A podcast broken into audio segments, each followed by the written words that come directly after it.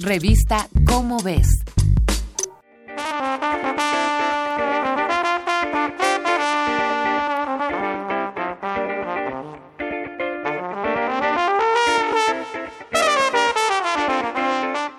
Opciones no faltan. Ante cualquier malestar físico, existe una amplísima gama de opciones para tratar nuestras patologías. Podemos, por ejemplo, someternos a sesiones lumínicas de fototerapia o recurrir a un acupunturista que nos ayude a equilibrar la energía del cuerpo. A la terapia magnética para alinear nuestro biomagnetismo, podemos sumar el uso de cristales y piedras preciosas con poderes curativos. Homeopatía, flores de Bach, cromoterapia, feng shui, las opciones no faltan para tratar enfermedades. El único problema es que todas las terapias que hemos mencionado y otro puñado más no cuentan con evidencia que compruebe su eficacia. Es un debate que parece no tener fin. Por un lado, se ha dicho hasta el cansancio que no existe una evidencia científica que respalde el funcionamiento de las llamadas terapias alternativas. Por otro, los defensores de las mismas aseguran que aún existen muchos huecos en el conocimiento científico y algo que no puede ser explicado por la ciencia no es precisamente inexistente. Y esto es cierto. Sin embargo, el uso del lenguaje es muy claro. La ciencia no dice que no sean eficaces, dice que no existe ninguna evidencia de que lo sean.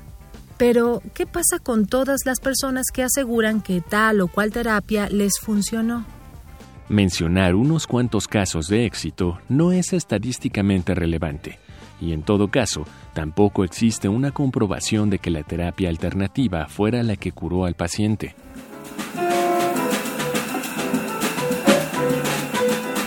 Lo que hace alternativa a una terapia alternativa es que pueda ser elegida en lugar de la medicina científica, no como un complemento o un tratamiento paralelo. En aras de confirmar que funcionan como tal y no son mera charlatanería, los expertos en dichas terapias deberían ser capaces de someter sus disciplinas al escrutinio científico.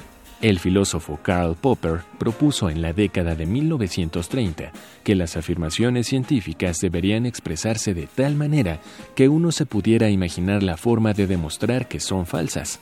A esta idea se le llama falsacionismo. Si un conjunto de teorías no puede ser cuestionado, entonces no hablamos de una teoría científica, sino de un dogma. La ciencia se cuestiona todo el tiempo, por eso avanza.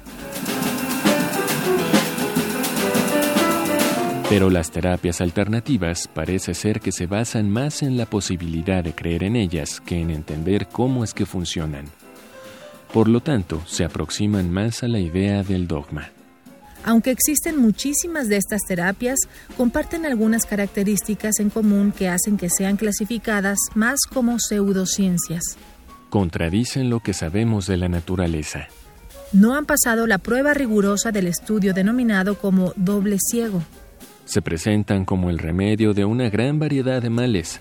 Se justifican enumerando unos cuantos casos de éxito sin valor estadístico. Y como ya se mencionó, atacan solo los males del paciente sin buscar la verdadera causa del mal. Por supuesto que existen cosas que aún no son explicadas por la ciencia, pero eso no significa que la ciencia no pueda explicarlas eventualmente. Una cosa son los límites de la ciencia y otra que disciplinas que buscan lucrar con la salud humana no sean capaces de someterse al escrutinio de la ciencia.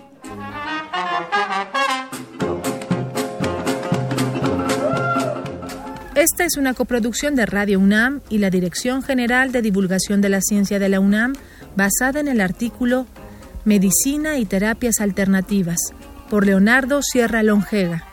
Si deseas saber más sobre falsacionismo y los estudios de doble ciego, consulta la revista Cómo ves, la publicación mensual de divulgación científica de la UNAM.